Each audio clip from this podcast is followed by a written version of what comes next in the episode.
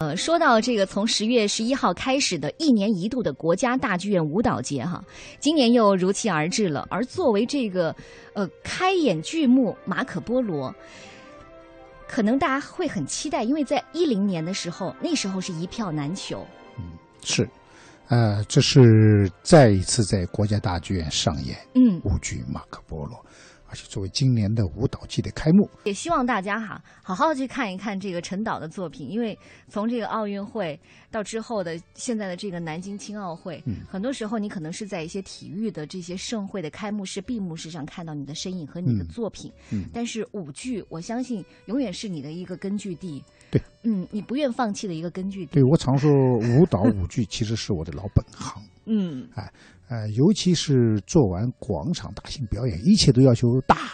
要求快，要求强，要求粗。一回到舞台，忽然发现舞台上那种细腻的戏剧矛盾的冲突的处理，男女主人公哪怕之间面对面，一个眼神，一个小小的手势，都是特别值得我们去仔细琢磨的。哎，我觉得这个琢磨的好的话呢，观众也会跟着琢磨，这是个很美妙的事儿。所以舞剧、舞蹈就永远是我的老本行。觉得一个你创作的一个艺术作品，能够被老百姓接受，能够久远不衰，而且是真正老百姓说这个东西很好，对我们是最大的褒奖。嗯，那作为这个马可波罗，有没有想我一定要把它，不管是梅开三度、四度、五度，可能以后它也是一个可以冲一千场的。一定是这个目标。本身梅开三度就证明了这个舞剧还是有生命力的。嗯，对于国家大剧院来讲，三次推出一部舞剧，对哎，应该坦率的说，目前在我们国家这个整个观众欣赏层面分析呢，舞剧的欣赏欣赏不是大众，还属于一种中众小众这个范围。在大剧院能够能够三次公演，而且下部能够推向国际的话，我们对我们对它充满信心。试想一部艺术作品，老百姓花了钱，对，大家做出来实了实在在的、哎，艺术家哎在台上是大汗淋漓地在表现，没人看，没有市场，那我们做这个价值在什么地方呢？所以这一点上，我就跟大剧院说了，无论什么时候，只要马可波罗继续公演，只要他将来走向国际市场，谁叫谁到，我们就是为这部剧服务的， 就是为大众服务 的。嗯，其实，在这一次马可波罗当中，也增加了很多多媒体的特效，对，为了对让这个视觉效果更好。但是，其实我有一个疑问哈，就嗯是因为舞蹈是一个很肢体的、很生命力的东西，嗯嗯嗯当你在加入这个多媒体之后，你会削弱它，还是会这就是在于一个导演你掌握度的问题。嗯哎就是该肢体语言说话能说清楚时，其他的语言千万不要打搅他，让他好好去说去。哎，但有时候你觉得肢体语言不能表达你的整个深邃的意境的时候，恰到好处的给一些多媒体，有助于观众更深刻的理解，这是非常好的。说的是第一幕，因为第一幕呢是把它放到了一个重新设置到了一个背景，就是这序个幕，序序幕幕，，对，嗯就试想一下，我们希望在一两分钟之内营造马可波罗从威尼斯一直到了当时的元大都上万公里，怎么体现呢？那么这个时候可能恰当的运用多媒体是最好的方法了。嗯你试一下，马可波罗在舞台当中做着艰难跋涉行走状，然后在他身后画面不停的游，西就是欧洲的街景变成沙漠，变成大海，最后变成远大陆的感觉。我想这个时候大概用多媒体是最好的表现了，它能够展现时空的变换。嗯，啊但是这一定是要到恰到好处，千万不能画蛇添足。所以整个舞剧当中，当肢体语言足够强烈的时候，当人们被鲜活的形象打动的时候，多媒体就千万不能进来。嗯，其实你会发现，就每一部作品一定有这个导演很深厚的他的这种意念在里边一，定是这样的。嗯嗯马可波罗，呃，就像我们说的，也希望他可以像您最满意的大梦敦煌一样，嗯是可以、你，可以向一千场以上去冲，我觉得马可波罗跟大木东还有一个相似的地方，就都是它具有一定的梦幻感。嗯，虽然马可波罗当年到中国似乎是一个历史的事实，对，但是我们在这部舞剧呢，给观众的是一个神奇的梦幻经历。哎，他就那么神奇的到了元大都，他那么神奇的融入到中国当时的这个很神奇的南方北方的生活当中，他又那么神奇的和一个美丽的中国姑娘之间相爱了，但是最后命运又使他们必须分开，这一切都是来的这么突然，走的那么遥远，这种感觉我觉得很好。所以实际上，马可波罗给观众给的是一个浪漫的、美丽的一个梦想，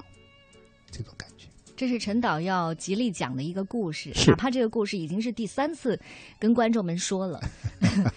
呃，这之后有没有想过，就是自己还有这么多的作品，有没有哪一部让你有冲动说我要像马可波罗一样，让他也没开二度，没开三度的？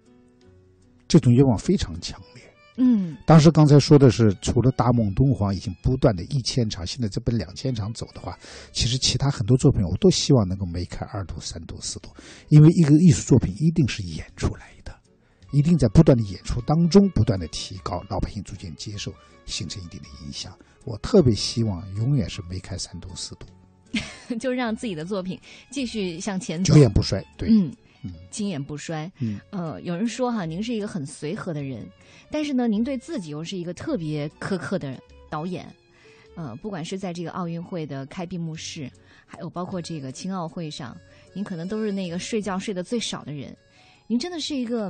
是一个特别较劲的人吗？跟自己？太较劲儿了， 因为因为我知道我们这个工作啊，嗯就是老百姓就是要求你，每次你必须要出新东西，每次你都要给老百姓新的启迪、新的惊喜、新的震撼，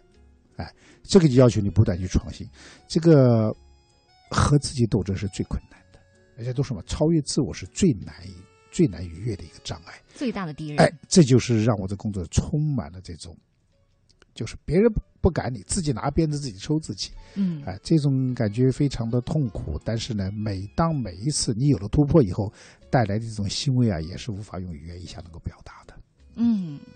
呃，来，这是在奥运会闭幕式压力特别大的时候，您当年说的一番话啊，走到今年已经是七八年过去了。什么还整个奥运会从策划到演出成功这个阶段吧，可以说是我从过去走来这这个大半生中间最艰苦、最磨难，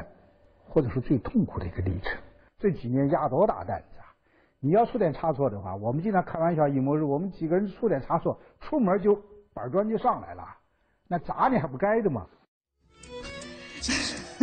当年说的话 哈，板砖要上来该怎么办？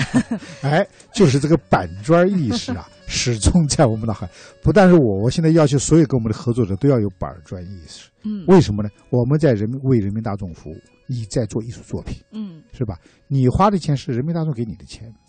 你做不好给你板砖是是应该的，这种惩罚是应该。所以大家有只要有这个板砖意识，你就能不断的逼着自己突破自己往前走。嗯，马可波罗之后有没有想好，我应该停下来休息一下？休息不了，因为十二月二十五号也是在国家大剧院嗯，一个大剧院版的京剧，京剧，对，您还导京剧，国家大剧院和国家京剧院共同制作的京剧嗯，叫《丝路长城》。哦，丝路现在长城，现在也已经开始陆续进行排练了，十二月二十五号就要上演，所以是还是接着要排练。有没有想过找自己的接班人？嗯， 一直在想这个事儿，但是呢，我们这个工作啊，嗯，其实是很很痛苦，就好像做什么事儿都谁做都不放心，嗯您要必亲须力自亲己为，亲自亲自去看一看、摸一摸、试一试、说一说才行。因为这样嘛，我真的觉得，如果说，呃，因为年轻人，就像您很多作品，包括我们这次青奥会上，十八岁以下的演员，是，你很多的这些，我我觉得青年人其实您是很好去沟通的，您愿意把一些机会给年轻人吗？呃，我我的朋友几乎都是年轻人，尤其这次青奥会结结交了大批年轻人。嗯，他们很多精彩的创意，他们旺盛的精力和那种敢打敢拼的这种勇气，是我们所没有的，所以我们一定要依靠他们。刚才不说吗？就是因为长期做这个工作，就觉得什么事儿都放心不下。现在也是告诫自己，有些事应该让他们放手去做去，